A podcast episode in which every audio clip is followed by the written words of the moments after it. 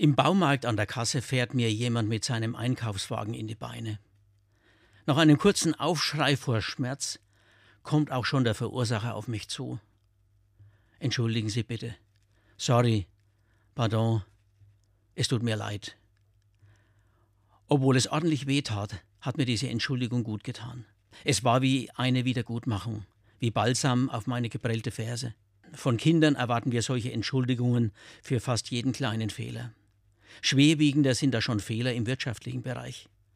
Da reicht eine formale Entschuldigung kaum aus, obwohl dies wohl das Mindeste wäre, auf das man mitunter vergeblich wartet. Aber entschuldige ich mich eigentlich nicht nur für den kleinen Patzer, sondern auch für das wirklich zugefügte Unrecht, für die Verletzung, die ich einem Menschen zugefügt habe. Es fällt mir doch keine Perle aus der Krone, wenn ich sage, entschuldige bitte.